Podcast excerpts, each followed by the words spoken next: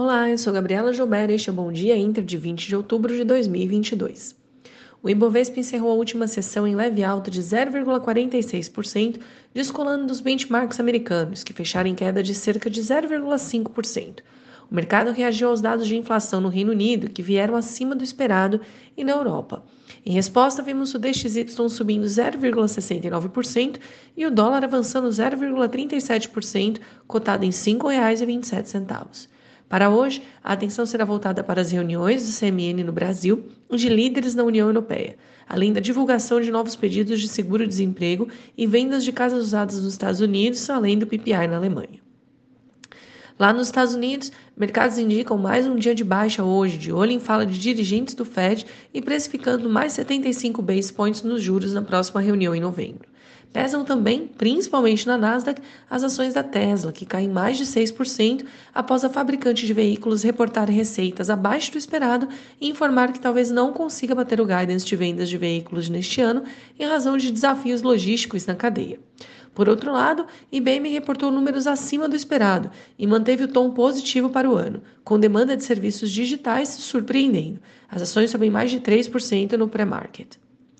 Na Ásia, desvalorização do iene bate nova mínima ante o dólar americano, caindo 23% no ano. Na China, as bolsas caem em reflexo a Wall Street, mesmo com flexibilização de medidas sobre quarentena.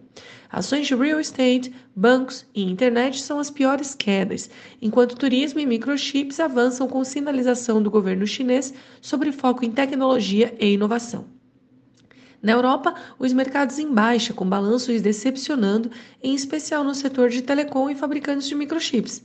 Ericsson tem forte queda, seguindo números fracos também reportados pela Nokia. Além da temporada, dados recentes de inflação reacendem temor de bancos centrais mais agressivos. No Reino Unido, incertezas políticas somam mais um ingrediente ao já turbulento cenário, com saída de mais um ministro do governo apenas duas semanas desde que Liz Truss assumiu o cargo. Aqui no Brasil, os mercados acompanham a agenda presidencial e pesquisas enquanto aguardam o início da temporada de resultados, a qual deve mostrar desempenho levemente positivo no geral, em especial das empresas voltadas para o mercado interno e as companhias do setor de óleo e gás.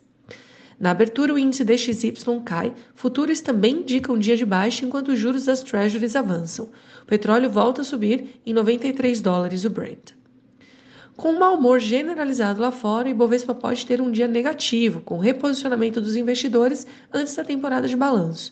Contudo, commodities em alta podem ajudar exportadoras. Atenção ao minério de ferro, que cai após corte de expectativas de demanda global pela World Steel Association. Pessoal, este foi o Bom Dia Inter de hoje. Tenham todos uma ótima quinta-feira e até amanhã.